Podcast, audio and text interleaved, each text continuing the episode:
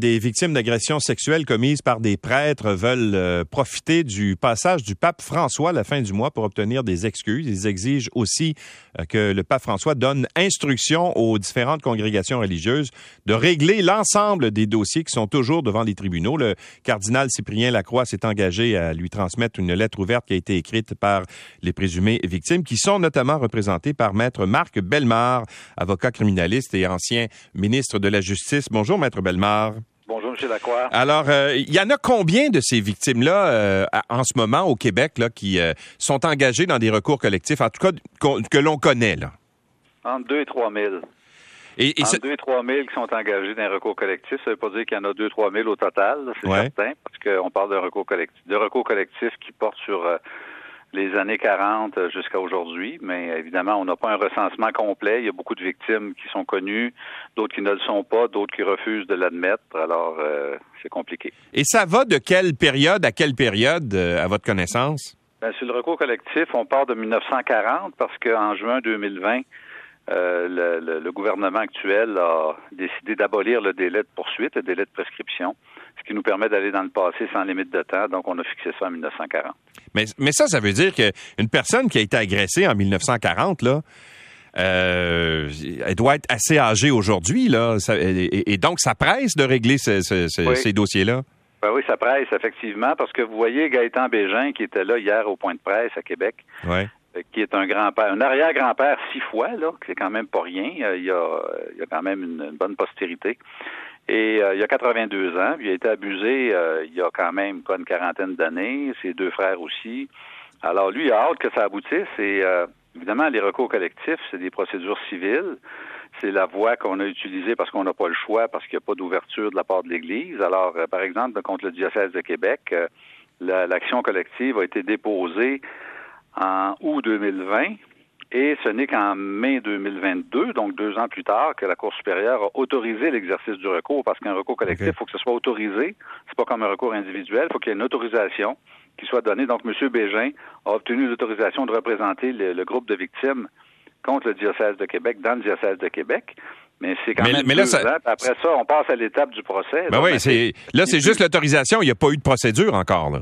Exactement. Ben, il y a eu des procédures sur l'autorisation, mais ce que je peux dire, c'est que les voies judiciaires, vous le savez, c'est, c'est pas nouveau, euh, c'est complexe. Il y a des bon, il y a des avocats, il y a des, des juges, des conférences de la gestion, des préliminaires, euh, des interrogatoires, de la production de documents, des arguments. Alors, c'est long et c'est complexe, et c'est pour ça qu'on pense que la visite du, du pape François pourrait peut-être permettre s'il prend le temps de regarder ce qui se passe dans les, les différents diocèses au Québec, les actions collectives, de dire, écoutez, euh, voulez-vous, s'il vous plaît, euh, messieurs les, les, religieux du Québec, euh, peut-être peser sur, l'accélérateur un peu pour régler ces dossiers-là, parce qu'il y a deux façons de, de, disposer d'un litige, hein, c'est ou bien un jugement ou bien un règlement, mais un règlement, mais ça prend deux, deux parties.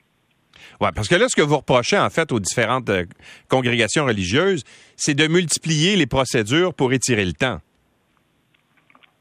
C'est-à-dire, moi, je pense pas qu'il y ait d'abus de procédure comme tel, en ce sens que on n'a pas un, tableau d'abus de procédure. Les avocats font leur job, font leur travail de part et d'autre. Le code de procédure civile est respecté. Ce que je dis simplement, c'est que ça prend du temps. Et à partir du moment où le clergé refuse de régler ces dossiers-là, de s'asseoir et de régler ces dossiers-là, ben évidemment, c'est la procédure judiciaire qui continue, puis c'est ça qui c'est ça qui fait que ça prend du temps. Et on voit notre groupe qui vieillit. On voit des gars comme Gaëtan Bégin, 82 ans, qui vieillissent. Il y en a qui se découragent, il y en a qui font des dépressions. Euh, ça s'ajoute, si vous voulez, aux agressions qu'ils ont subies. Euh, il y en a plusieurs qui ne verront pas ça de leur vivant. C'est un peu pathétique. Nous, on sent cette pression-là du côté des victimes et puis on pense que le clergé doit faire davantage. Bon, alors qu'est-ce qu'est-ce que vous demandez? En fait, vous demandez à Cyprien Lacroix, le cardinal euh, Lacroix, qui est la plus haute autorité religieuse au pays, je pense, de transmettre une lettre au pape François quand il va être de passage chez nous. Elle dit quoi, cette lettre-là? Ben, la lettre, ce qu'elle dit essentiellement, c'est que les procédures sont longues. Le pape a, envoyé depuis son accession au Vatican euh, un certain nombre de messages euh, d'ouverture, de respect par rapport aux victimes. Bon, c'était pas allé aussi loin qu'on l'aurait souhaité. Euh, en 2019, il a aussi levé le secret papal, c'est-à-dire que il veut que l'Église soit davantage transparente, qu'on soit davantage ouvert, qu'on donne, parce que l'Église appartient au peuple finalement. L'Église appartient pas à, à, des religieux euh, nécessairement.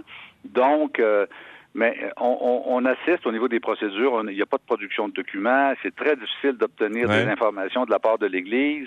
Donc, ce qu'on ce qu'on sent, c'est que le message du pape, le message d'ouverture, de respect, de dignité, ne passe pas à travers les dossiers judiciaires. Et compte tenu que le pape va être à Québec, dans la capitale nationale du Québec, en juillet, on se dit, ben, il faut absolument que ça passe pas sous le radar, cette affaire-là. Je comprends que les pensionnats autochtones, c'est le thème central de sa visite, mais on ne peut pas passer sous silence les abus des, des prêtres pédophiles, et c'est important que le pape un message là-dessus à livrer, puis nous, on lui a envoyé une lettre qui passe par le cardinal Lacroix, mais c'est un messager, on s'entend, là, on comprend que le cardinal Lacroix n'est pas un, interlocuteur acceptable pour nous parce que c'est des procédures qui finissent plus.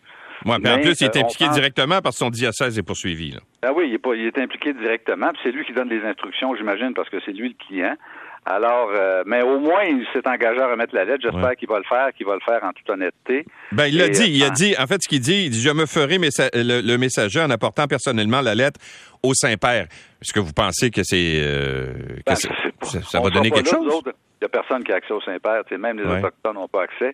C'est des, des, écrans géants, puis c'est des chaises réservées, mais très éloignées. Puis incidemment, il n'y a pas de chaise spécifiquement consacrée aux victimes d'abus sexuels autres qu'autochtones. Alors, Écoutez, moi je pense que cette visite-là, ça doit pas être un, passage touristique, ça doit aussi avoir des thèmes euh, fondamentaux, puis la question de, la, pédophilie dans l'Église doit être abordée. Bon, euh, bon ça c'est euh, le côté, comment dire, de la visite du pape. Mais ce matin, dans le journal de Montréal, on, on apprend que les avocats qui font euh, représentent en fait les victimes d'abus sexuels dans des dossiers comme ceux-là.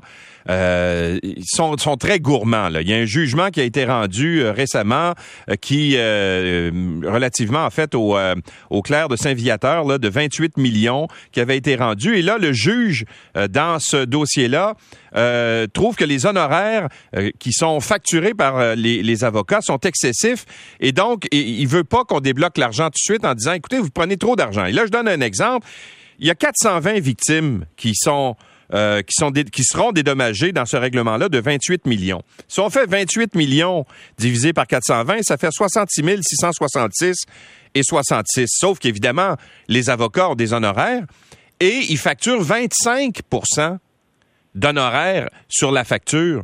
Ça veut dire que ça va coûter 20 000 par personne. Vous trouvez pas que c'est un peu excessif? Ouais, c'est beaucoup, hein. C'est beaucoup d'argent. Mais en tout cas, moi, ce qui me concerne, je, ça sera pas ces montants-là parce que je le fais pro bono. Là. Moi, je suis impliqué dans le, recours collectif contre le diocèse de Québec. Il n'y a pas un seul sou que je vais que je vais que je vais garder de, de, de, l'éventuel règlement de l'éventuel jugement, ça c'est clair. Le dossier dont vous parlez, je ne le connais pas personnellement. Euh, c'est sûr qu'il faut essayer, euh, dans la mesure du possible, quand on est rémunéré comme avocat, d'y aller raisonnablement, charger des frais qui sont euh, raisonnables, qui sont proportionnels. Il y a des règles qui s'appliquent et au niveau déontologique aussi, il y a des règles que le barreau applique. Il y a, toute une jurisprudence. Il y a des décisions à cet effet-là. Il faut que ça soit raisonnable, il faut que ça soit proportionnel, il faut que ça soit compatible avec l'expérience de l'avocat, le travail qu'il a mis, l'importance du cas. Le juge, dans ce cas-là, a décidé de ne pas approuver le règlement, ce qu'il a le droit de faire parce que dans les recours collectifs, contrairement aux, recours privés, le euh, individuel, le juge doit approuver le règlement et à l'intérieur du règlement de l'action collective, il y a les honoraires des avocats. Euh, dans ce cas-ci, il a refusé pour des questions de gourmandise des avocats, selon ce que j'ai entendu.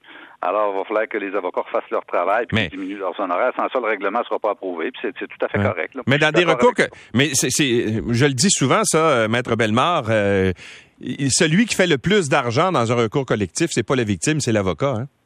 Ben, je sais pas. Je pourrais pas vous dire. Moi, j'en ai pris trois recours collectifs dans ma vie. Là. J'en ai pris un des années 80, un des années 90, puis le dernier, euh, il y a quelques années, là, euh, contre le diocèse de Québec, avec Alain Arsenault, qui est un, expert en recours collectif à Montréal. Il fait presque juste de ça. Euh, mais c'est sûr que les, les, les, honoraires sont élevés, les montants des règlements sont élevés aussi. Mais moi, je pense que la, la, Cour supérieure doit se pencher sur chaque cas et euh, ben, dans ce cas-là, ça a été refusé, mais dans les autres cas, ça a été accepté. Hmm. Donc, la, la, Cour a considéré que c'était raisonnable, ainsi que le groupe de victimes. Parce que le groupe de victimes fait partie, si vous voulez, de, de ceux qui sont euh, partenaires du règlement, puis ils veulent avoir aussi leur indemnité. Mais dans ce cas-là, particulièrement, effectivement, vous avez raison. Euh, les, le juge a considéré que le règlement était inacceptable, non pas parce que le montant global n'est pas bon, mais parce qu'il y a une, une, portion trop importante qui est consacrée aux avocats, puis c'est tout à fait correct. Là. Maître Bellemare, merci beaucoup d'avoir été avec nous. Ça me fait plaisir. Bonne journée. Maître Marc Bellemare est avocat criminaliste. C'est l'ancien ministre de la Justice du Québec.